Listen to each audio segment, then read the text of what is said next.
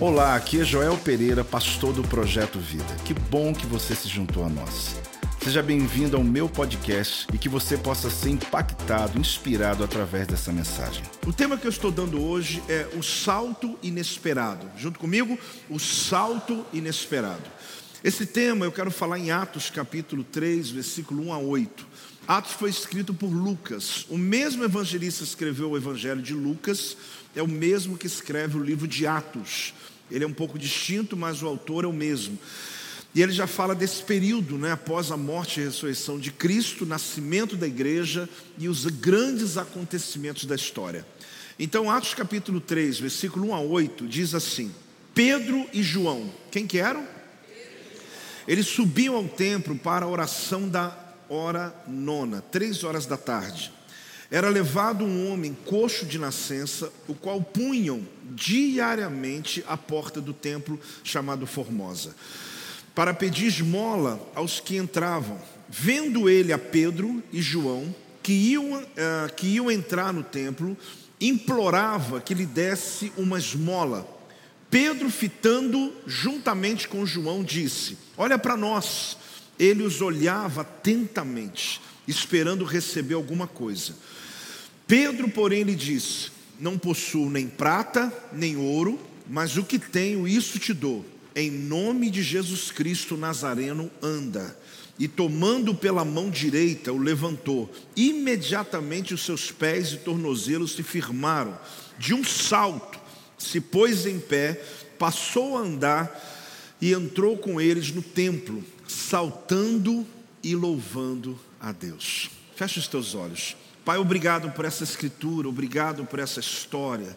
Obrigado, ó Deus, por esse milagre que ficou registrado para nós, ó Deus, nos alimentando, alimentando a nossa fé, trazendo esperança para nós, nos levantando, ó Deus, da nossa paralisia.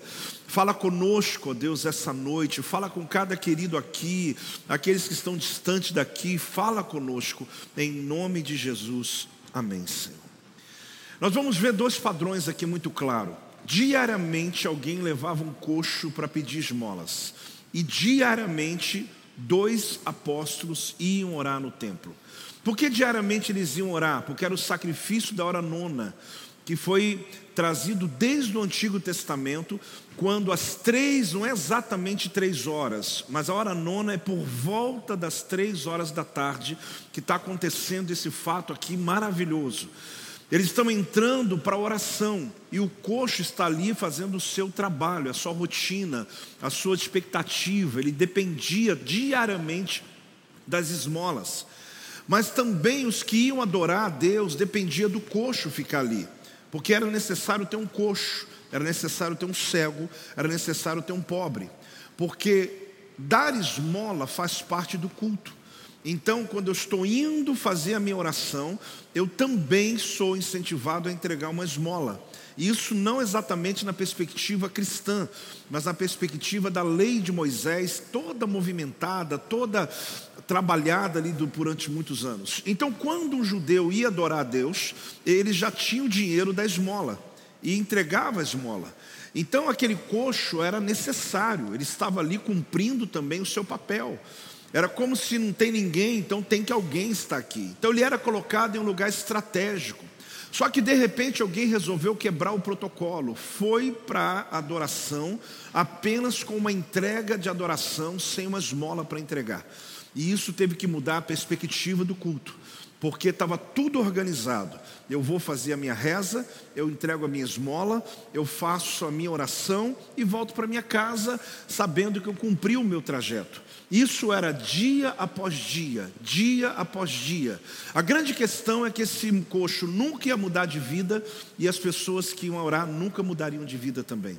Porque a adoração que eles faziam era em um lugar que não tinha mais expectativa, um lugar disfuncional. E aquele coxo estava ali imaginando que a história dele, a vida dele, ficaria daquele jeito para sempre. Então a gente percebe que tem um sistema disfuncional. Disfuncional é o quê? Que não funciona, o mau funcionamento. Você tem um objeto feito para um propósito, mas ele não cumpre o propósito. Você tem um artigo na tua casa que enfeita a casa, mas ele não é usado mais para aquele propósito pelo qual ele foi criado. É um ambiente disfuncional, um lugar onde as pessoas acostumam estar, mas que nada mais acontece, que expectativa nenhuma tem. É interessante que esse ambiente nos leva para os mesmos lugares todos os dias. Eu não sei se é contigo assim, mas se algum momento da tua vida foi assim, que você percebeu que você estava no mesmo lugar por anos. E a grande verdade é que você talvez não tenha percebido você envelheceu e nada mudou na sua vida. O relógio passou, nada aconteceu. A história, a vida está do mesmo jeito. É aquela sensação de que eu faço as mesmas coisas todos os dias. Não é só questão de temperamento, não, mas eu estou acostumado a ter rotina. Não é ter rotina, porque mesmo você tendo rotina, você vence. Aliás, pelo contrário, se você tem rotina, você conquista. Aqui está falando sobre você ter uma vida disfuncional. Você ter uma vida onde as coisas não funcionam do jeito que você esperava. É você participar de um lugar como era essa igreja, porque Pedro e João, eles estão indo orar, mas na verdade eles não encontram só um coxo, eles encontram uma igreja coxa. Eles não encontram só um paralítico, eles encontram um templo que não tem mais, os, não tem mais a arca da aliança, que não tem mais a presença de Deus, é apenas um lugar de oração, um lugar disfuncional, um lugar onde não se espera mais nada. Você precisa ter, entender que essa mensagem hoje, quando eu falo eu sou o próximo, mas aonde que eu vou ser próximo aqui? Eu não sou coxo, eu não sou o apóstolo, eu não sou. Você vai perceber que todos nós precisamos identificar na nossa vida aquilo que está disfuncional, aquilo que não funciona, aquilo que a gente mente para nós mesmos, que a gente acostumou a conviver com os problemas, com a doença, com a vida, com a dor, com pessoas, situações, mas não estamos felizes. Você vai perceber que havia um protocolo montado. O coxo no lugar dele, o adorador passa, entrega a, a sua esmola, ora, faz sua reza, volta para casa e amanhã eu volto de novo. E assim existe um ciclo na vida. Muitas pessoas estão assim a vida inteira, seja o coxo, seja o adorador, mas fazendo a mesma coisa todo dia e a vida de ninguém mudou. Quem está coxo continua coxo, e quem está andando continua só andando, porque nada mudou.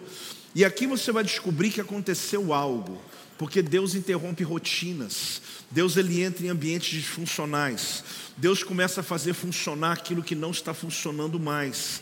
E esse dia, essa noite, esse momento de hoje, pode acreditar, Deus vai nos visitar nessa palavra, Deus vai visitar você nessa palavra. Quem já está recebendo, dá um glória a Deus, em nome de Jesus. A gente precisa dessa, desse, desse salto inesperado. Eu coloquei tema salto inesperado porque é inesperado. Aquele coxo, aquele paralítico é desde nascença. Não tem como alguém nessa condição esperar que um dia vai dar um salto. Nem ele esperava, nem a mãe dele esperava, nem os amigos que o carregavam. Aliás, os amigos muito menos, que quem carregava tinha parte no dinheiro também. Então não só não esperava, como também não queria, né? Porque o salto dele ia atrapalhar o rendimento dos outros. Porque às vezes a sua dor pode dar recurso para muitas pessoas. E a grande questão aqui é que a gente precisa dessa mudança de estado emocional, físico, espiritual. É uma decisão no meio do improvável, no meio do inesperado. Sabe aquela decisão que ninguém espera que você tem coragem de tomar? É isso aí. É um salto inesperado que vai libertar você de dependências, que vai colocar você numa condição de governo da sua vida, que vai lhe fazer o próximo da lista de Deus, que alguém vai se assustar quando você disser eu decidi e vou fazer. É um salto inesperado.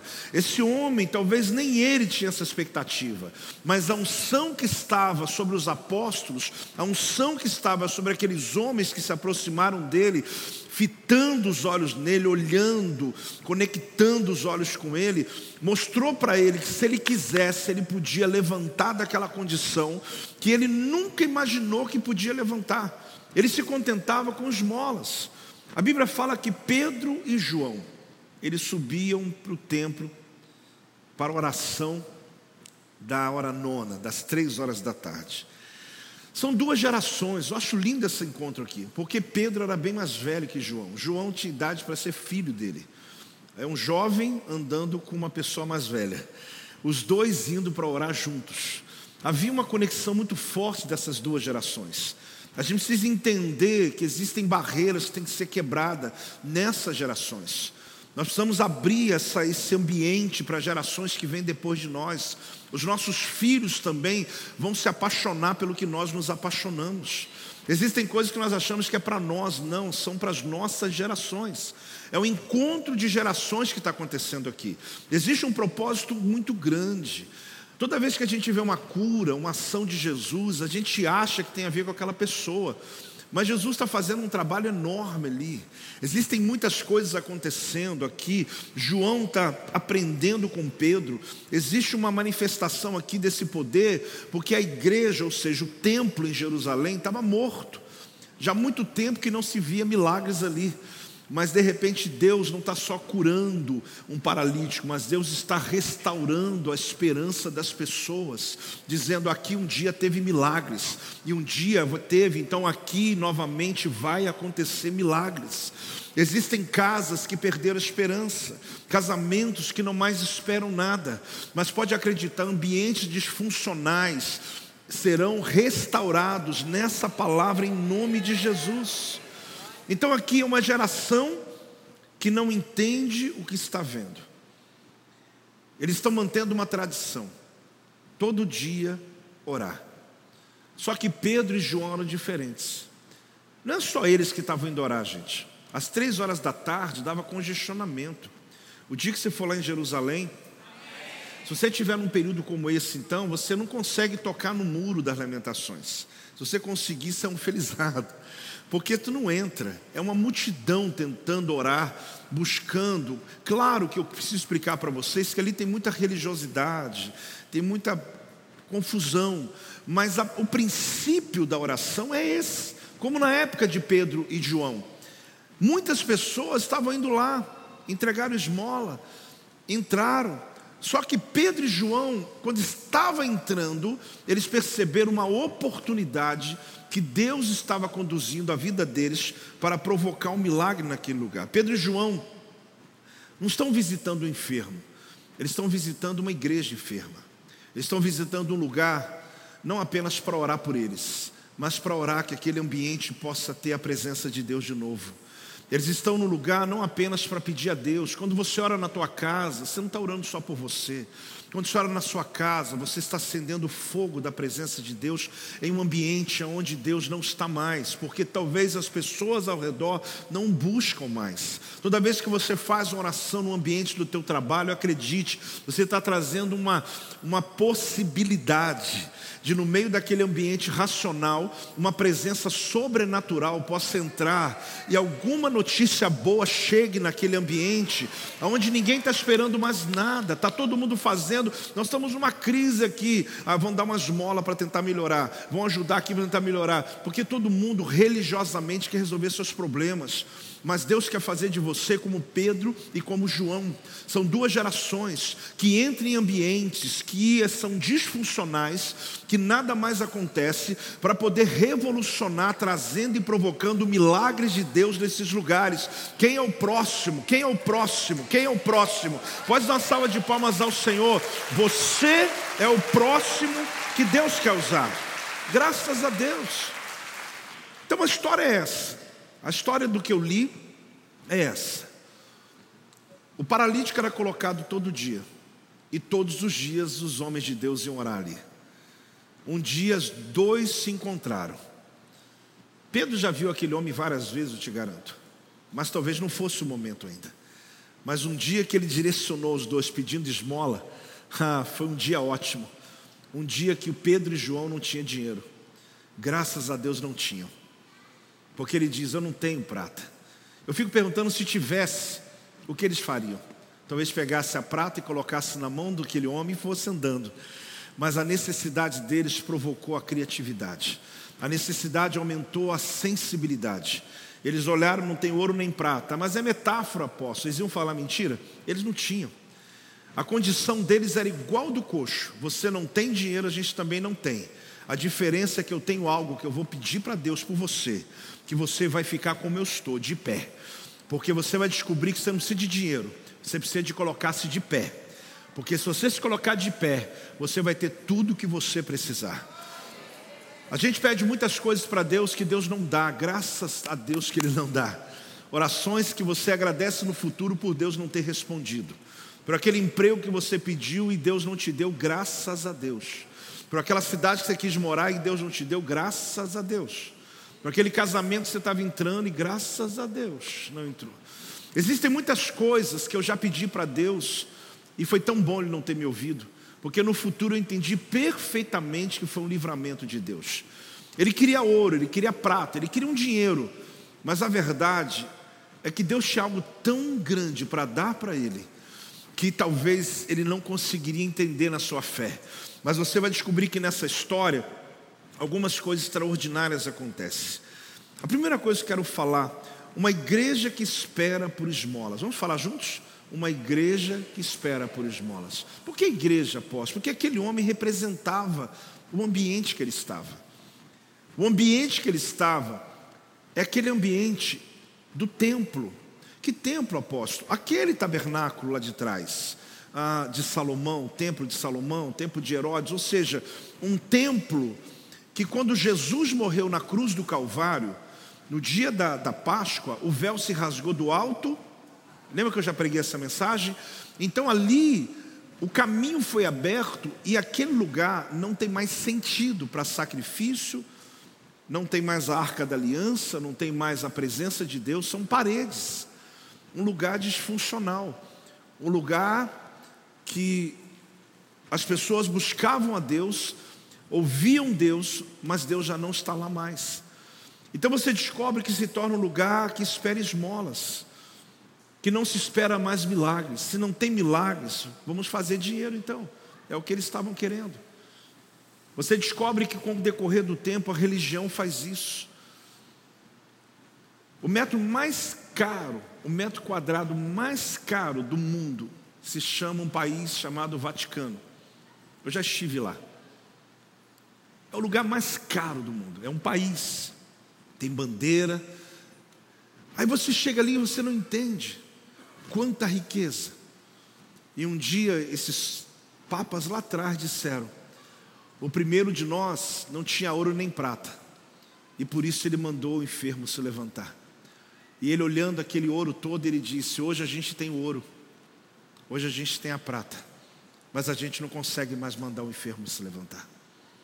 A minha crítica não é nenhuma crítica específica religiosa, eu só quero te mostrar que esse texto ele vai mostrar uma igreja que se perdeu na busca pelo milagre, se perdeu na busca pelo sobrenatural. E exatamente nessa condição disfuncional, as pessoas ficam acomodadas, dizendo que eles não esperam que aconteça nada. Elas vão ao culto, dá sua esmola ou sua oferta, faz sua contribuição, mas não querem mudanças reais. Mas acredite, quando Pedro e João entrou naquele templo, na verdade, numa das portas, que era uma porta chamada Porta dos Gentios, eles colocavam ele ali porque ali qualquer pessoa podia circular, não precisava ser muito ah, participar de uma dos fariseus, saduceus, era um ambiente de muito movimento. Então, quando ele entra ali, ele provoca um milagre, ele quebra a rotina, ele muda tudo aquilo que se espera. Você vai ver que a história, se você ler, ela foi ouvida, contada, as pessoas ficaram admiradas, por quê? Porque ninguém esperava mais que o milagre acontecesse. Eu quero perguntar uma coisa para você.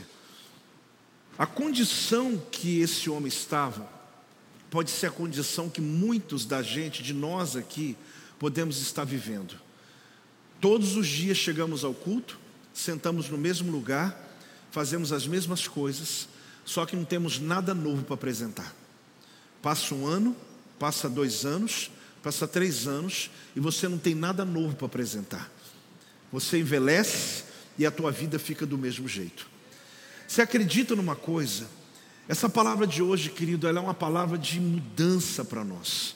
É uma palavra que lhe dá a oportunidade de sair da porta e entrar dentro do templo de sair de um ambiente disfuncional e começar a fazer sua vida fazer diferença de verdade. Quem é o próximo aqui? Eu não sei quem é o próximo. Esse texto ele leva a gente a pensar sobre isso, porque uma igreja disfuncional provoca acomodação. Pessoas trabalham dias e horas, mas não conquistam. O sistema sobrevive, repete o mesmo padrão sem sucesso. Tudo previsível, sem disposição para mudança. Ah, que bom, apóstolo, está pregando aí. Eu pensei isso mesmo, a igreja aqui é assim. Você não está entendendo, igreja não é essa parede. Essa parede é assim. Os lugares, eles são assim. Mas quando eu falo igreja, eu estou falando de nós. Eu estou falando do nosso movimento. Eu estou falando do nosso comprometimento. Estou falando do nosso engajamento. Eu estou falando da nossa perspectiva. Então você percebe que ambientes assim vai gerar o quê? Pessoas que ficam apenas à porta. Então fale comigo, estou na porta, mas não entro. Essa é a condição daquele coxo. Eu estou sempre perto, mas nunca entro. Eu estou sempre perto, mas nunca dentro. Muitas pessoas, querido, começam até a frequentar o projeto Vida, mas elas continuam na porta. Ah, mas eu entrei, apóstolo. Você entrou, mas tua mente não. Eu entrei, apóstolo. Você entrou, mas teu dinheiro não. Você entrei, apóstolo. Você entrou, mas sua família você não trouxe. Por quê? Porque nós não entramos completo. Nós não acreditamos por completo. Ficamos às vezes à porta pedindo um pouco de esmola. Eu me contento com pouco, apóstolo. Uma palavra domingo já me levantou. Você já achou? Você acha que Deus só tem isso para você? Deus tem uma vida. Tem gente aí? Deus tem uma vida em abundância. De você deitar, de acordar, de estar dentro da sua casa. E você ficar até assim meio estranho, falar: Meu Deus, meu Deus, eu não mereço tanto assim. Eu não mereço o que o Senhor está fazendo na minha vida. Não se contente com a esmola na porta. Deus quer que você entre para dentro, literalmente cai para dentro, para você começar a viver uma experiência plena, inteira, com a sua casa, com o seu dinheiro, com, seu, com sua capacidade, com os seus dons. Entrega tudo, apóstolo. É, eu vou entregar meu dinheiro. Não, que dinheiro? Entregar você é mais do que teu dinheiro entregar seu dom, a sua capacidade, entregar a sua expectativa, entregar os teus sonhos, é sonhar com Deus, é realizar com Deus, é ver nesse lugar um ambiente onde Deus quer alcançar toda a tua família, toda a sua casa. Não guarde só para você.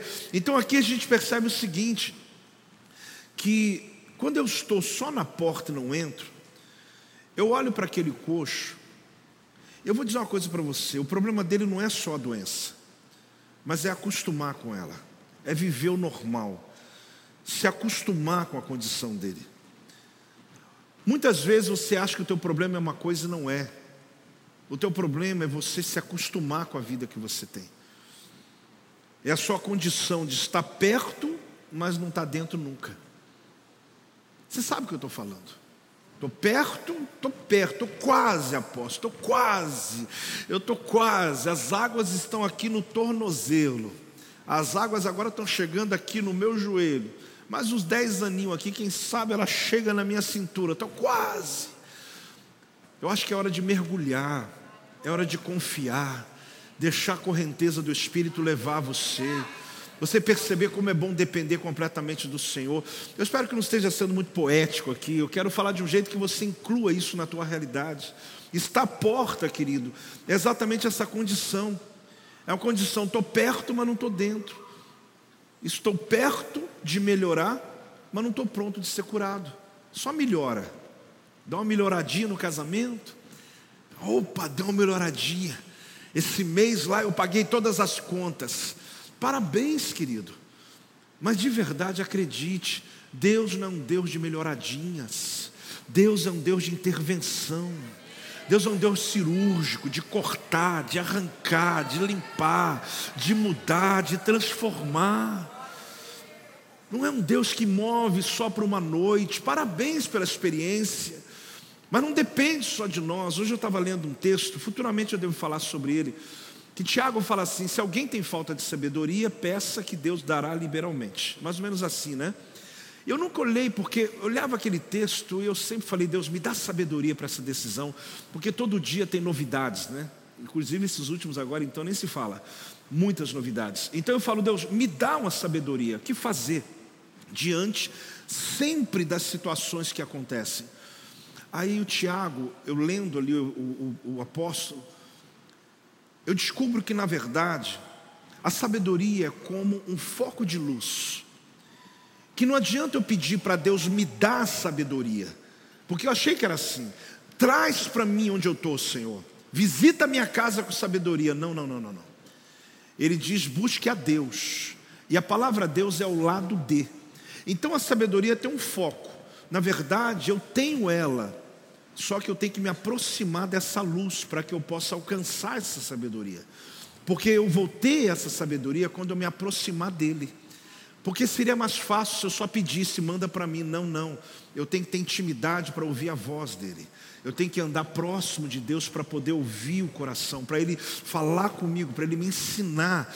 Então eu achava que era só dizer, Deus me dê sabedoria. Então existem muitos momentos na tua vida que às vezes você fica se contentando com uma situação pequena. Porque você não quer entrar debaixo do foco da luz. Você não quer de fato se expor. Mas tem uma coisa, pena que já estou dando spoiler, tem que pregar no futuro isso, né? Que ele diz o seguinte: mas quando Deus ilumina a sua sabedoria, Ele vai começar a iluminar um monte de coisas que você não gosta. Porque a luz é a mesma, que te dá uma sabedoria para decidir, mas te revela coisas que você não queria ver. Aí eu falei, uau, a coisa é bem profunda, né? Porque às vezes a gente só quer uma palavra de Deus, Deus me dá uma palavra que amanhã eu tenho que tomar uma decisão. Não é assim. É aproximar da luz e deixar iluminar. E Deus vai mostrar aquilo que você também não queria ver. Aí você vai descobrir que não depende só de uma decisão, depende de você abrir mão de coisas para que Deus te dê coisas novas na sua vida. Mas vamos voltar ao texto aqui, diga amém em nome de Jesus. O problema não é só ter uma doença, mas é viver, é se acostumar com ela, a condição de estar perto, não entrar. Então, qual é a condição às vezes que a gente vive? A pergunta é: quando você olha a sua condição, eu olhar a minha, você olha a sua, você quer, quando eu estou falando de limites, aquilo que te paralisa, você quer sair dela, sim ou não? Amém. Quando você olha a tua condição, como aquele coxo, eu estou paralítico, ele queria uma esmola, mas ele, no fundo, ele podia orar para andar. Você quer sair dela sim ou não? Sim ou não? Sim. Por que, que a gente quer sair? Porque você não quer viver a vida toda na dependência e codependência. Agora, existe uma questão muito importante. Você é daqueles que prefere pagar menos e nunca ter o que espera?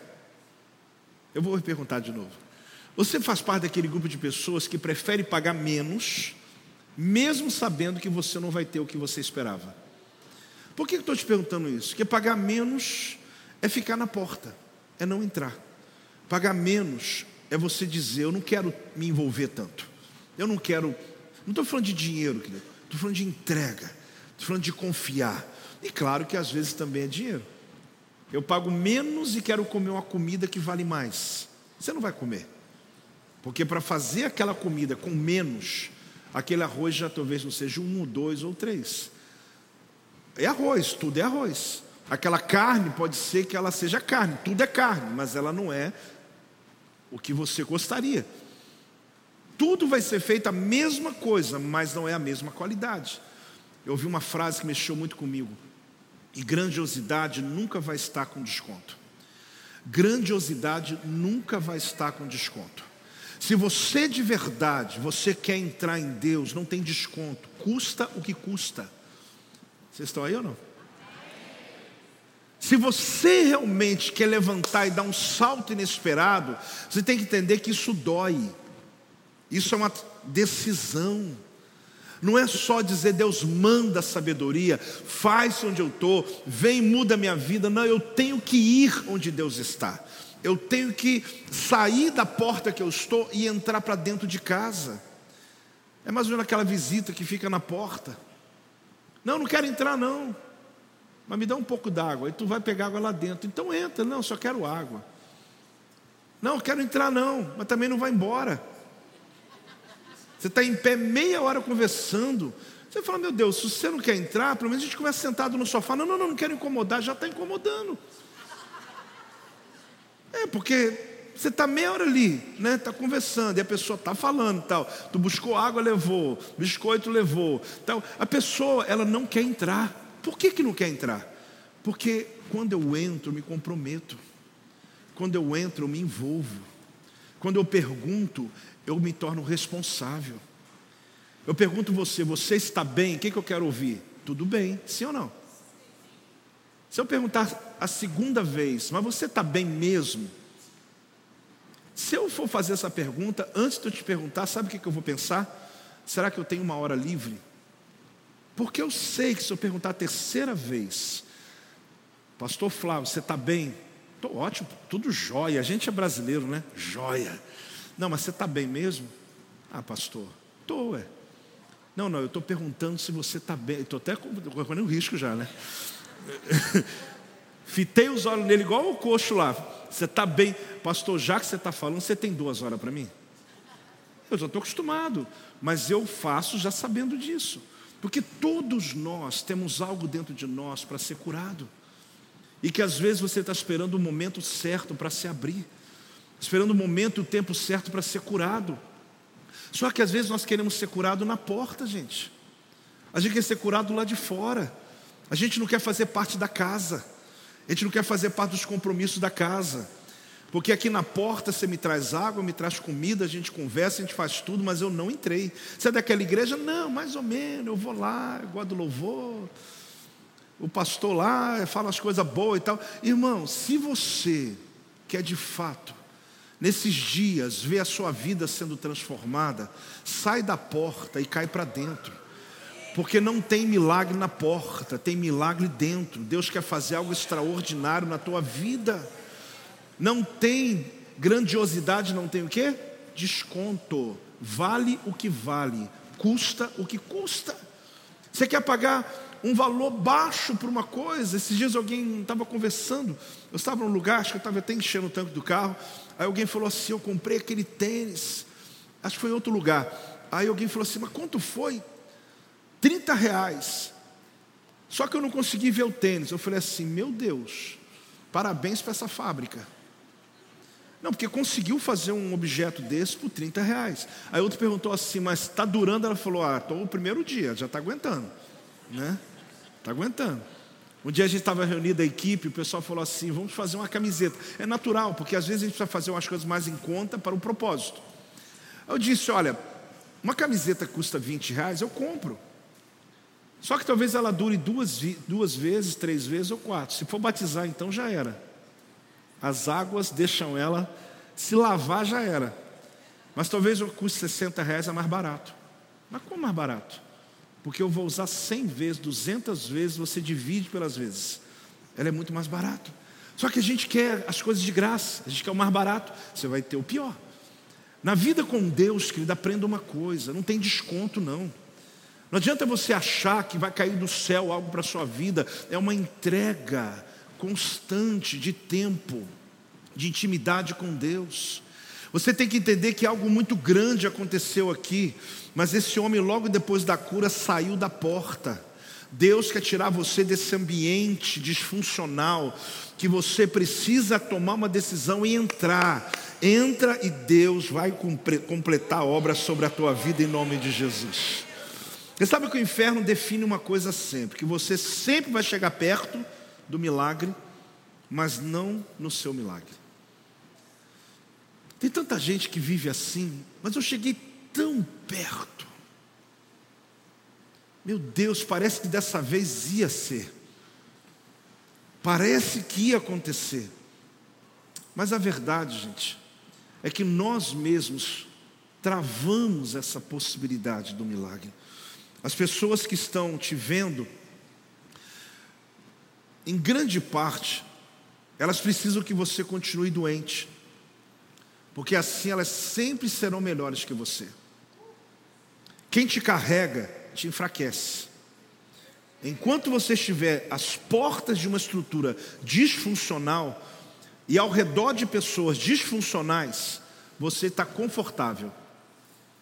Porque a vida não tem desafio. Que silêncio é esse? A gente começa a aprender a conviver com gente disfuncional, com um discurso de tragédia, de derrota, de desânimo, de paralisia. Tem hora que tem nada para falar, tá ruim, né? Não tem nada para falar, falar tá bom, gente. Fala tá bom, não fala tá ruim não. Tá chovendo, né? A gente tem umas conversas assim de elevador, né? Não é? Você não conhece a pessoa, está é, tá frio hoje, né? É, tá não sei o quê. Até nessa conversa você tem que ser melhor, você tem que dizer, Jesus está voltando, sei lá. Não é? Jesus é bom, fala um negócio diferente, já que não tem nada para falar. Então, assim, se rodeie de pessoas que te levantam, porque quem te carrega não te ajuda, gente. A grande verdade é que é muito difícil libertar uma pessoa que é disfuncional, porque a enfermidade dela é a única coisa que ela tem e o que ela sabe. O assunto dela, a expectativa dela, a energia que ela tem é gasta em cima da dor que ela vive. Então a grande verdade é que ela quer ser curada, mas não quer. Quer ser liberta, mas não tem certeza. Porque aquela condição está tão forte no caráter dela que ela pensa: eu nem sei se eu consigo viver sem esse problema. Eu nem sei se eu consigo sobreviver sem essa dor contínua, sem essa circunstância da vida. Então fica muito claro para a gente o seguinte: quem te carrega não te ajuda, quem te levanta sim. Vamos comigo? Um, dois, três. Quem te carrega não te ajuda, quem te levanta sim. Pedro não foi quem carregou aquele homem até aquele lugar. Todos os dias havia alguém, ou talvez mais do que um, que carregava o paralítico e colocava ele ali. Você acredita que esses homens levavam todos os dias sem ter participação no lucro? Claro que eles tinham. Aliás, terminou o dia, tinha o horário certo, acabou o sacrifício das três da tarde, era um local de, de muita esmola. Eles buscavam, contavam o dinheiro, obviamente, e dividiam o lucro. Então a condição, ela estava ajudando alguém. A dor daquele homem estava prosperando alguém. A angústia que ele vivia colocava comida na mesa de alguém. Você acha que aquelas pessoas torciam para aquele homem dar um salto? A pior notícia que aqueles homens receberam foi quando aquele homem começou a andar, porque deve ter chegado. Você sabia que o coxo começou a andar? Não, perdi o emprego, perdi meu dinheiro, porque todos os dias tinha dinheiro para dentro de casa. A grande questão, enquanto você estiver num ambiente disfuncional, andando com pessoas disfuncionais, você vai sempre viver acomodado. Porque no final todo mundo ganha. Só que na verdade, querido, quem perde é você. Porque a tua vida passa cinco anos, dez anos e está do mesmo jeito. Você não tem nada para entregar.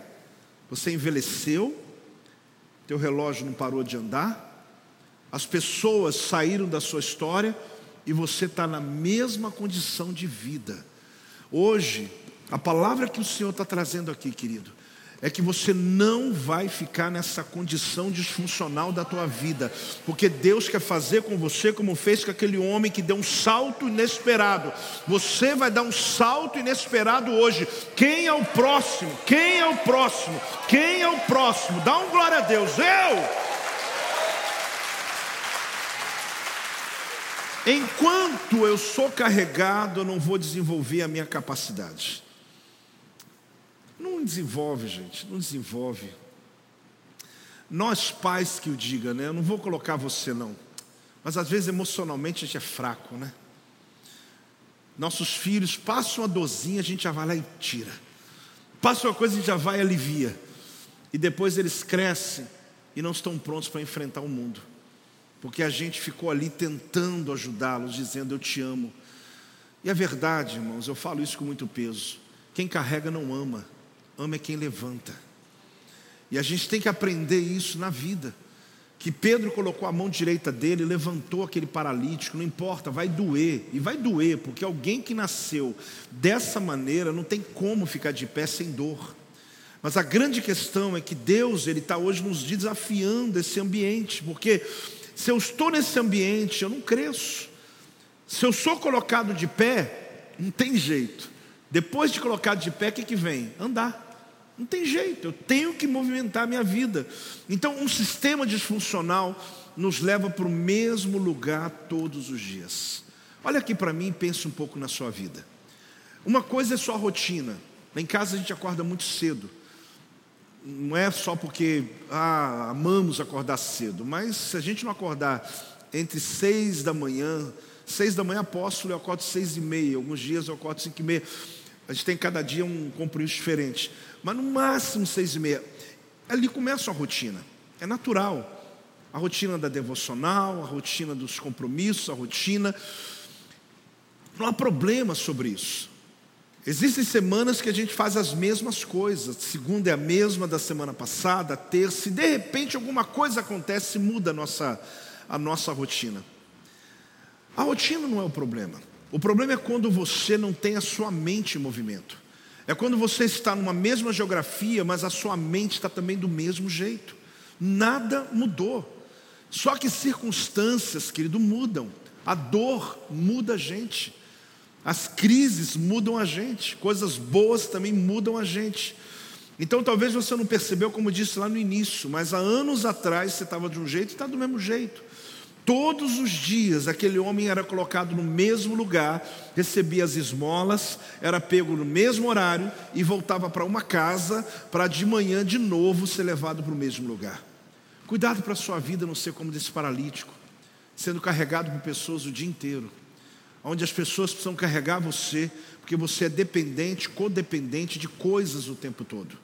Existe um momento, querido, da sua vida que você tem que dar um salto inesperado que a tua família vai levar um susto bom, que as pessoas que te amam vão levar um susto bom, que vai dizer: Meu Deus, ele acordou, ele está pronto, ele vai, ele vai fazer sobre coisas que você nunca fez. Deus nessa noite vai desafiar você a fazer coisas que você nunca fez na sua vida.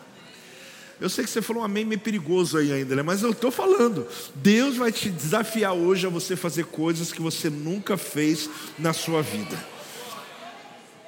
fazer as mesmas coisas todo dia. Se eu falar isso para a apóstola, ela fala assim para mim: tem dia, Joel, você tem que mudar, mudar essa mesa, tem que mudar, porque lá em casa ela gosta de fazer mudança. Você sabe alguém que muda até armário embutido? É, desculpa, meu amor. Um dia eu falei para ela o seguinte: no mudando o marido, a gente faz qualquer negócio. Então lá em casa, assim, é uma maravilha, né? Que ela olha assim, quando ela está olhando muito, eu falei, já era, já era, muda a planta de lugar. Você mandar tirar uma árvore e plantar em outro lugar, porque ela não gostou do lugar que cresceu. Então, assim, Silva detesta rotina, rotina, rotina do mesmo jeito. Eu já me adapto bem. Mas você já parou para pensar? Você chegar aqui no culto profético, dia 31 de dezembro, e você olhar para a tua vida e falar assim, gente, minha vida não mudou nada. Isso é bom? Não é bom, gente. Ah, mas muita gente, eu, tô, eu, eu, eu ajudei muita gente, eu fiz, amém. Mas um monte de gente depende de mim, ok. Estou carregando um monte de gente nas minhas costas, mas aonde está isso na Bíblia? A sua realidade não mudou. Aí a gente mente para nós mesmos. Ah, mas está bom. Você tem uma missão a cumprir na terra, não está bom. Porque enquanto você não tiver tempo para sonhar, você não vai poder realizar o que Deus mandou sobre a tua vida. O que eu vou lhe falar, querido, não é um preconceito. Mas pessoas, quanto mais pobres, mais ocupadas elas são. E menos tempo elas têm para pensar em si mesmo. Porque elas têm que sobreviver. Quando você prospera, você tem tempo para pensar na sua vida. E quando eu falo isso, eu estou falando para pessoas prósperas, sim ou não? Meu Deus. Eu estou falando para pessoas prósperas, sim ou não? Por isso que quando você prospera, você começa a ver que a vida é muito mais do que só trabalhar por dinheiro, trabalhar para comer, trabalhar para sobreviver, trabalhar para carregar pessoas que dependem de você. Você começa a olhar de forma diferente. A, a grande questão, meu Deus, eu faço as mesmas coisas todo dia. Não tenho nada novo para passar para ninguém. Olha, se você guardasse 10 reais todos os dias por 10 anos na tua vida, já seria diferente, sim ou não? Tem gente que fez uma conta rápida. Vocês são bons de matemática. Eu nem sei quanto dá isso. Mas se você guardasse 10, você fala assim, então eu não faço nada, não, mas se eu não guardar 10 reais todo dia, todo dia, todo dia, todo dia. Só que 10 anos passa, e você olhasse assim, meu Deus, o que, que esses 10 reais virou na minha conta? Juros sobre juros, mesmo juro baixo, está lá. Aí você olhar e falar assim, meu Deus, eu fiz alguma coisa diferente. Eu estou falando disso de alguma coisa que mude a tua vida, necessariamente não isso, mas qualquer outra coisa. Pedro e João, eles sobem ao templo, eles achavam de verdade que o trabalho deles era dentro do templo, só que não era lá fora, porque o milagre aconteceu lá fora, antes deles chegarem dentro do templo. A gente às vezes acredita que o trabalho aqui é dentro da igreja, mas o nosso trabalho não é aqui dentro. Aqui dentro a gente é voluntário, a gente serve, mas servir gente que ama Jesus é bom demais. Tu chega no estacionamento ali, shalom, graça e paz. Ou pelo menos devia ser assim. Espero que seja. Tu entra pela porta aqui, você olha alguém bonito ali, né, arrumado. Servir aqui é muito bom, ministrar, pregar para vocês é um privilégio para mim. Agora, o nosso trabalho real não é aqui dentro, o nosso trabalho é lá fora. E muitas vezes está brigando por trabalho dentro da igreja. O trabalho dentro da igreja já tem um monte para fazer. É lógico que o voluntariado é sempre bem-vindo para a ordem do culto. Mas o nosso verdadeiro trabalho é como aconteceu com eles.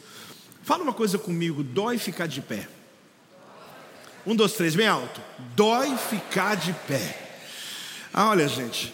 A Bíblia diz em Atos capítulo 3, 7 a 8, assim: E tomando pela mão direita o que? Visualiza comigo, vamos lá, eu estou na cena de Pedro, aquela história. Ah, me dá uma esmola. Ele fitou os olhos e falou: Não tenho prata nem ouro, mas o que eu tenho lhe dou. Toma o teu leito e anda. Aí aconteceu o que? Continuando, e tomando pela mão direita, Pedro levanta a mão para dele, levantou imediatamente. Olha o coxo, aquelas pernas fininhas, né? Porque não tinha músculo. Os seus pés e tornozelos se firmaram de um salto. Alguém esperava um salto?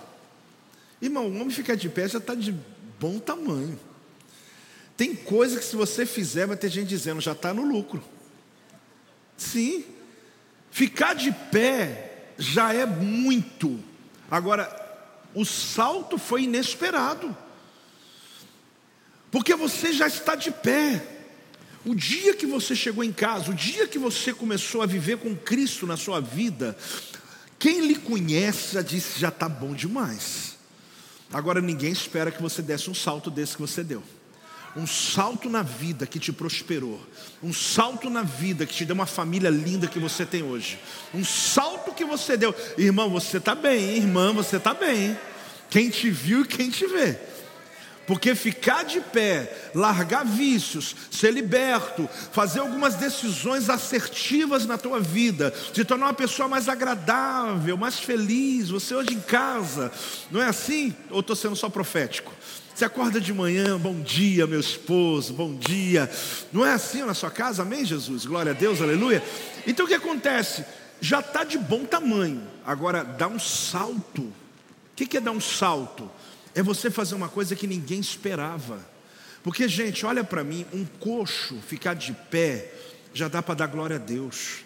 Agora, um coxo pular, um coxo dar um salto. A gente está falando de uma coisa que ninguém imaginava que era capaz. Deus hoje vai lhe dar algo, querido, que quem lhe conhece vai se assustar vai dizer: Olha, eu já estava assim, um pouco abismado com que ele, onde ele chegou, mas o salto que essa pessoa está dando na vida financeira, o salto emocional, essa pessoa que era codependente de um monte de gente, ela agora está ajudando as pessoas, está orando pelas pessoas. Essa pessoa que era oprimida, agora está sendo usada por Deus. Que salto é esse? Pode celebrar a igreja, pode dar glória a Deus em nome de Jesus. Meu Deus! Dói ficar de pé, gente. Pedro levantou aquele homem. Eu fico imaginando a força que ele fez para manter o milagre dele. Porque o milagre aconteceu, eu tenho certeza. Mas não pense que ele ficou ali tranquilo, sem dor, porque ele estava agora mantendo uma posição, porque eu não quero voltar de onde eu vim. Eu preciso continuar de pé. Só que o chão está te chamando de volta, querido. O chão é confortável. Por mais terrível que fosse, eu vivi assim a vida inteira, então eu volto para lá. Mas você vai ficar de pé, doa o que doer, você vai manter. E hoje a profecia ela é mais forte, porque está na Bíblia. Eu não me contento em ficar de pé, minha vida vai dar um salto.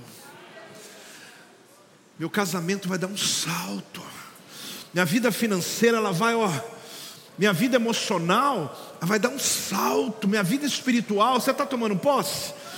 Meu ministério, os dons que Deus me deu, vai, ó, vai dar um salto, que as pessoas vão dizer: que que é isso está acontecendo? Agora veja bem, gente. Fale de novo, dói ficar de pé. Olha, eu vou dizer para vocês como dói. Porque ficar de pé em detrimento das coisas ao teu redor te puxando para cair, é um desafio diário. Aposto, mas acaba quando? Eu não quero ser, eu não quero desanimar você não. Mas eu me converti com 14, fui para missões com 17. Me formei em 89, sou pastor há 33 e está do mesmo jeito. Todo dia eu tenho que permanecer de pé, em detrimento das coisas ao meu redor. Isso não vai acabar. É uma decisão. Não tem um dia que você acorda e diz assim: Uau, passou, agora eu estou tranquilo, não tem que brigar com mais nada. Irmão, quando você menos espera, uma notícia velha vem, vem uma história, vem uma situação, é onde você precisa entender: Deus sabe quem é você. E é onde você tem que entender: se você não ficar de pé, muitas pessoas não conseguem também ficar. Não se trata de você, querido, não é luxo pessoal. Você hoje é uma fonte de inspiração para muitas pessoas. Você está me entendendo ou não está entendendo? Não importa o que aconteça ao teu redor, você está de pé e nada vai puxar você para o chão de novo. A condição que Deus deu a você, ela é irrevogável. Ele arrancou você do império das trevas, Ele transporta você para o reino do Filho do teu amor. É uma obra do Espírito de Deus, e Ele não abre mão de você mais. O teu nome está escrito no livro da vida, a tua história já está contada. Satanás já perdeu, e o Senhor lhe dá vitória. Tem um crente que veio nessa reunião hoje, tem um servo de Deus para dar um glória a Deus em nome de Jesus. Será que o paralítico, se ele pudesse se expressar, enquanto a mão dele está na mão de Pedro, ele está quase dizendo assim: Você está me dizendo para fazer algo que eu nunca fiz? Isso dói. Eu não estou dizendo que o paralítico falou, mas a sensação é essa, ele levantando e assim, você está querendo que eu faça uma coisa que. Você não sabe que eu sou paralítico, você não sabe que eu não posso. Pedro nem deu papo para ele. Não ficou perguntando, está doendo, vem devagarzinho. Vai ver, ó, se doer um pouquinho, a gente para. Você acha que Pedro perguntou assim? Ele não perguntou se doer a gente para. Ele falou: O que eu tenho te dou, eu estou de pé. E você então vai ficar de pé também. Porque eu tenho um som para ficar de pé e levantar quem está caído também. Porque uma coisa, querida, é você ser ungido para poder ficar de pé. Já está no lucro. Mas outra coisa é você ter a unção para levantar quem está caído. Aí é um plus. Uma coisa é você prosperar para superar, para suprir a sua casa. Parabéns, parabéns. Isso é uma grande vitória. Mas uma coisa é você transbordar na vida das pessoas. Aí é diferente. Porque eu estou falando agora da missão que Deus lhe deu na sua libertação. Muita gente acha que ser liberta é o final. Não! Deus está te arrancando de uma condição para arrancar outros da mesma que você saiu. É missão, é missão que Deus está lhe dando e Ele lhe capacita. Então a pergunta é: quem é o próximo? Porque a gente às vezes vem na igreja, vem diante de Deus buscar só para nós. Amém. Você está no lucro. Se você viu o seu casamento restaurado, eu diria que você já é um bem-aventurado. Mas imagina quando Deus usar o seu testemunho para restaurar o casamento de alguém. Você vai ter uma sensação que você nunca teve na sua vida. Nem o dia que você comprou um carro zero, nem um dia, o dia que você vê Deus te usando para alguma coisa pontual e você vê alguém te agradecendo, você não sabe que gratidão que você vai ter a Deus por isso. Quem aqui já viveu isso sabe o que eu estou falando. Porque uma coisa maravilhosa é você se sentir útil no reino de Deus. É você saber que a tua vida fez diferença na vida de alguém. Deus não quer colocar você de pé. Deus quer te dar um som para levantar quem está caído. Porque ficar de pé é um nível de sustento. Mas levantar alguém, eu tenho que ter pés mais firmes para poder levantar. Talvez você está o suficiente se mantendo, e olhe lá, apóstolo, eu estou, mas eu estou me aguentando. Não, não se contente com isso. Deus quer lhe dar um salto, Deus quer lhe dar força para poder levantar o que está caído. Então, olha bem, querido, acredite, dói ser melhor, dói ser liberto, dói ficar de pé. Você acha que alguém liberto não dói manter-se liberto? Dói. A tua alma está gritando por, algo e você diz não. Você diz o quê? Você diz o quê? Tem que falar forte, gente. Você sabe o que acontece? Dói ou não dói? Dói. Dói tomar uma decisão. Você tem que deixar de lado tudo o que faz seu sistema ser fraco. Você tem que deixar de lado as pessoas que te levam para o mesmo lugar todos os dias. Mas aí vai doer, apóstolo. Eu acabei de dizer. Dói. Dá um salto. Ficar de pé para o paralítico dói. Dá um salto, então, na hora que ele caiu. Ele deve pensar: por que, que eu pulei? Mas eu dei o salto. É uma posição que eu tomo. Vai doer, mas ande. Vai ser vergonhoso? Ande. As pessoas vão ficar desconfortáveis perto de mim, mas ande. Você precisa entender que ninguém vai te carregar mais, porque Deus te levantou. Depois que tu levantou, você só tem uma escolha: se mover em direção ao propósito que Ele tem na sua vida, em nome de Jesus. Então existe uma inversão de valores acontecendo. Olhe para mim.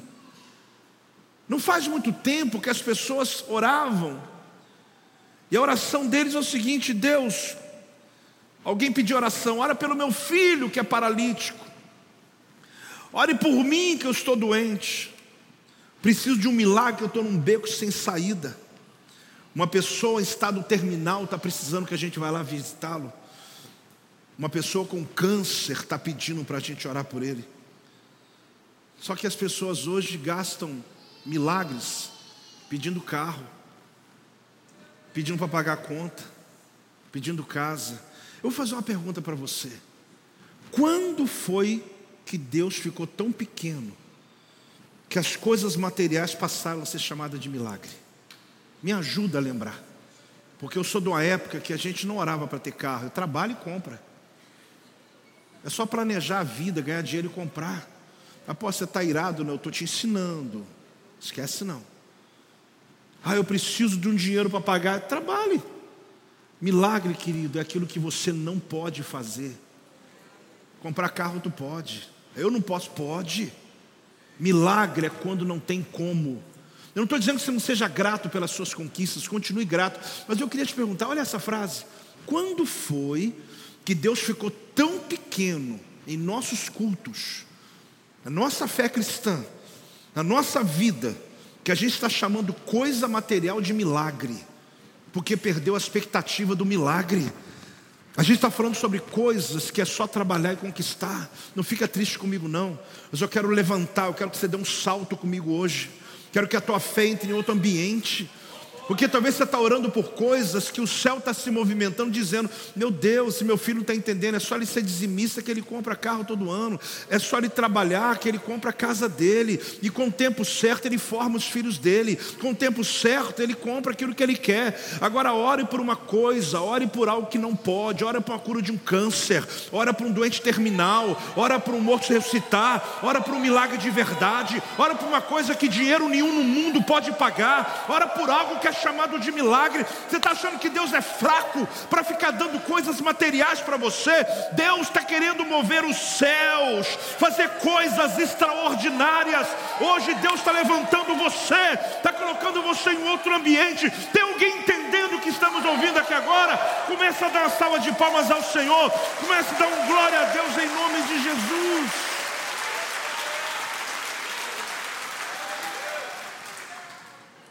Coisas materiais não definem milagre. Coisas materiais chama-se oportunidade. Coisas materiais significa fidelidade. Eu quero comprar um jogo de mesa né, lá de mesa nova na minha casa. Irmão, não me entenda mal. Não precisa pedir para orar por milagre. É só você ser dizimista e trabalhar. Gasta a sua oração naquilo que é milagre. Desde quando Deus ficou tão pequeno? Lugares disfuncionais fica chamando de milagre coisas como essa. E o pior é que a gente está entrando nesse ritmo. Ô apóstolo, vim no culto errado. Já está, agora fica quieto. Está acabando já. Me ajuda, pensa um pouquinho que estou falando. Deus quer te dar um salto. Esses sonhos que você tem, eu não estou dizendo que são ruins, eu tenho, mas eu planejo, eu vou planejando e ali eu vou conquistando, vou dando meu dízimo, vou fazendo minha parte com Deus e eu vou prosperando.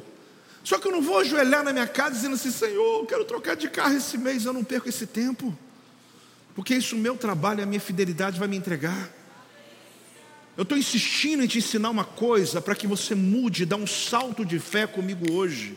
Tem gente doente que não tem remédio que cure. Tem situações de beco sem saída que a pessoa chega aqui nessa igreja que não tem economista que resolva a vida dela. Que não tem ninguém que arranque aquela pessoa, não tem influência na terra que tira aquele preso daquela prisão. Só que a gente já viu o prisioneiro ser liberto processos mudarem. A gente já viu casos improváveis acontecendo, pessoas dependendo de dez remédios que não tomam um remédio mais hoje. Isso é milagre, isso é intervenção de Deus. Hoje Deus quer virar uma chave na vida dessa igreja. Quem estiver ouvindo a gente, que os céus leve, que o vento leve essa palavra, mas que a gente seja o próximo. Quem é o próximo?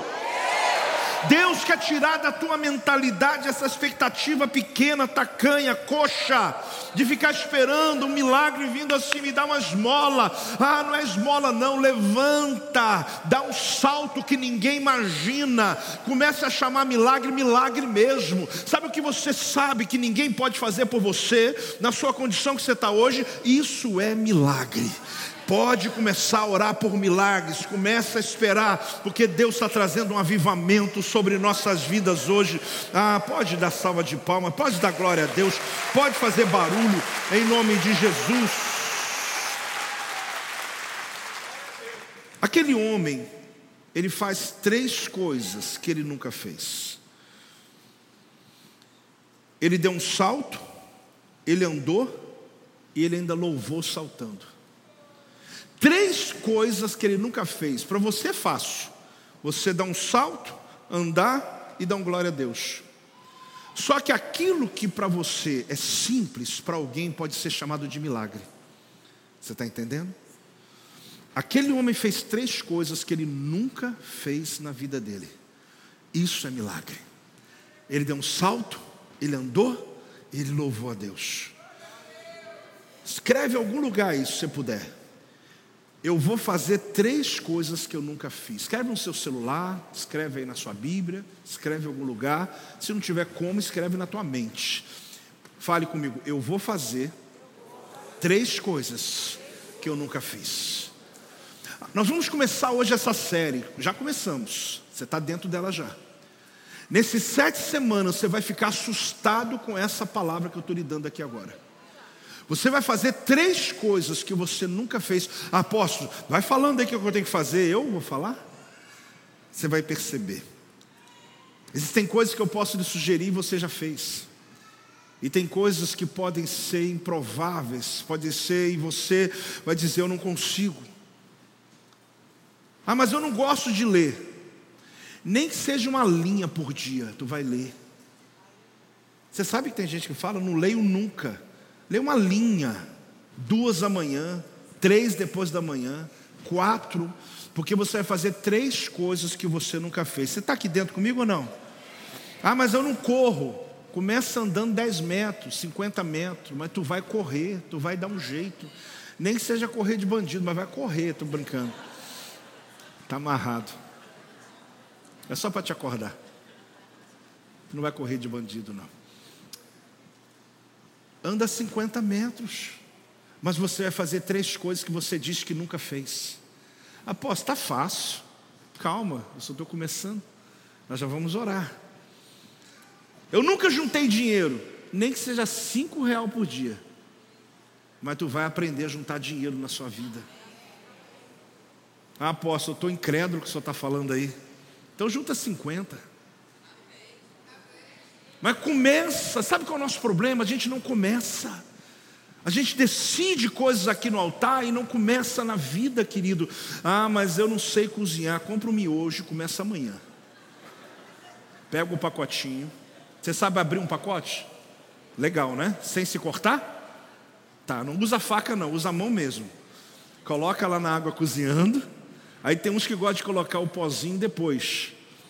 Outros gostam de colocar junto com aquele pouquinho de água para dar aquela sopinha, né? Aí tem um plus que eu fazia, né? Pegava, quebrava um ovo naquele negócio todo lá, dava aquele caldo grosso. Tem gente que ficou com nojo, tem gente que ficou com fome aí, né? Mas, não, mas eu não sei. Começa com um miojinho. Mas se queimar, se você se queimar ou der errado, tenta de novo. Você sabe o que acontece, gente? A questão é você dizer: Eu sou o próximo. Eu vou fazer três coisas que eu nunca fiz. Eu vou saltar, eu vou andar, eu vou louvar. Eu vou saltar, eu vou andar, eu vou louvar. Isso é comum para alguns, para aquele homem, acredite, ele nunca tinha feito, a vida dele estava atrofiada, mas ele foi desafiado pelo apóstolo. Ficar de pé dói ou não dói? Andar dói ou não dói? Louvar a Deus com dor dói ou não dói? Dói. Porque aí ele estava exatamente fazendo coisas que ele nunca fez. A minha pergunta hoje, quando eu termino essa mensagem, a palavra de Deus ela vem em sua direção para que você saia da condição que está. Mas ficar de pé não é suficiente. Deus quer que a sua vida dê um salto. Porque ficar de pé você já ficou. Deus quer que você surpreenda de algo inesperado. Mas, de verdade, você anotou aí? Eu vou fazer três coisas que eu nunca fiz. Se você já lembrar as três, escreve. Se não lembrar, escreve na semana. Coloque um propósito, mas eu não oro. Começo orando 10 segundos. Senhor, em nome de Jesus, abençoe, não sei o quê, mas já cansei, tá bom. Depois 15. Após eu começo a orar, eu durmo. E não tem problema, mas ora a si mesmo. Ora a si mesmo. Se você dorme às 10 horas, começa a orar às 9. Ah, mas eu durmo às 9, então começa a orar às 6 da tarde, mas começa a orar. A tua vida vai mudar, querido, quando você tomar decisões de fazer o que você nunca fez. Porque enquanto você estiver na mesma rotina, vai passar 10 anos, você não tem nada para apresentar para alguém. Ah, mas eu não consigo. Não, o dinheiro bate na minha mão, eu gasto. Está amarrado em nome de Jesus. Você vai separar ali 30%, 20%, faz igual o Zé do Egito. Eu vou guardar de tudo que eu tiver, ah, um quinto dele, 20%, não, não põe a mão por nada. Eu vou guardar. Daqui a 10 anos você vai estar dizendo: Meu Deus, como Deus me prosperou, como Deus Deus me abençoou. A tua realidade é essa, mas mudá-la depende de você. Não adianta você esperar que alguém te dê uma esmola. Não tem como, porque ninguém vai te carregar. Deus quer te levantar. Se você recebe essa palavra, se ponha de pé. Se você quer essa palavra sobre a tua vida, dá um glória a Deus aí, se manifeste. Dá um aleluia aí em nome de Jesus. Aqueles que estão em casa recebendo essa palavra, a minha oração é que haja uma intervenção de Deus nesses lares. Gente, esse texto é tremendo. Essa história, que muitos de nós até conhecíamos, por isso que eu falei muito à vontade, mas mesmo você que nunca ouviu, você viu aqui um milagre, que a gente pode chamar de milagre. Desde quando Deus ficou tão pequeno, gente, que a gente está chamando coisas que a gente pode fazer de milagre. Eu respeito a tua gratidão. Eu entendi. Não aposto, eu falo que é milagre é porque eu quero falar que eu estou grato a Deus, aquele carro ali é um milagre de Deus. Eu entendi. Mas eu estou lhe explicando. Isso não é milagre. Milagre é um órgão novo aparecer dentro do corpo de alguém. Você está entendendo? Milagre, eu já vi muitos. Milagre é uma coisa que foi desfeita completamente, uma família destruída que foi restaurada no altar do Senhor. Eu já vi muitos. Milagre é aquilo que alguém diz: olha, Nem se um anjo descer do céu, eu mudo. Aí está o indivíduo todo quebrantado depois ali, chorando na presença de Deus. Nem precisou de anjo descer, não, meu amigo. É o poder do milagre de Deus, da oração. Quem quer ver milagres de verdade acontecendo na sua vida? Eu quero. Quanto aos seus desejos e conquistas, seja fiel a Deus. Seu dízimo e oferta, aprenda. Trabalhe, porque o trabalho ele traz a você prosperidade. Planeje e daqui a tempo em tempo você vai conquistando os teus sonhos. Está resolvido. Porque isso não é milagre, isso é empenho e fidelidade. Agora, milagre é quando eu digo, Senhor, nem se eu trabalhar 100 anos na minha vida eu consigo resolver isso. Aí sim. Aí nós estamos falando de uma linguagem do céu. Aí está falando de uma intervenção divina. Aí você está engrandecendo o teu Deus. Aí você está dando a Ele o valor que é dele. Porque Ele faz. E Ele será glorificado na tua vida. A palavra é: não tem ouro, ou não tem prata, não tem ouro. Mas a verdade Ele está dizendo: o que eu tenho para você é mais do que isso. Porque eu quero que você levante, dê um salto e comece a andar. A tua vida vai dar um salto. Quem toma posse dessa palavra? A vida vai dar um salto. Um salto como apóstolo? Inesperado. O que é inesperado? Ninguém espera, nem você esperava. É um salto, é um. Aquele homem, quando pegou na mão do apóstolo, ele foi ficando de pé. Eu acredito que até o apóstolo levou um susto quando ele pulou. É como se ele dissesse: Não, não, calma, é só ficar de pé, já está bom, o milagre já é esse. Mas não é isso, é mais do que ficar de pé. A minha oração hoje é que essa palavra nos alcance, alcance além do seu intelecto, alcance a tua fé, alcance a tua teus sonhos, alcance aquela conversa da mesa da casa. Que essa palavra mude a expectativa que você tem na sua família, que ela entre nas conversas familiares. Está entendendo, querido? Quando alguém falar assim, olha, acabou, não tem mais jeito, aí a conversa entra. Não, mas lá em Atos capítulo 3 diz: que quando o lugar disfuncional recebe a visita do poder de Deus, o lugar que não tem mais funcionamento, o casamento que não tem mais funcionamento, uma fé que não funciona, o poder de Deus vem e levanta, o poder de Deus vem e dá um salto. O poder de Deus vem e faz andar e faz o sobrenatural acontecer. Ah, levanta suas mãos, Pai, em nome de Jesus. Libera, ó Deus, sete semanas. São sete semanas. Sete semanas de conhecimento. Sete semanas, ó Deus, de mergulho de fé. Pai, em nome de Jesus, começa hoje, nessa primeira noite. Nós somos o próximo, ó Deus. Nós somos o próximo. Que não ficaremos, ó Deus, coxos em nossa vida. Levantamos, ó Deus, para que algo aconteça. Levantamos para que o sobrenatural venha. Meu Deus, eu clamo por milagres. Eu declaro, ó Deus, também ao trazermos as nossas ofertas, nossas sementes, tomarmos uma posição, que a nossa vida financeira dê um salto, meu Pai, que a nossa vida dê um salto, Senhor. Eu profetizo, meu Pai, eu declaro, Senhor, em nome de Jesus. E a igreja recebe e diga amém. Este é o meu podcast. Você pode acompanhar meus conteúdos diários no Telegram e as mensagens completas no meu canal do YouTube. Não se esqueça de me seguir no Instagram. Compartilhe essa mensagem com outras pessoas e lembre-se: quem se adianta, governa.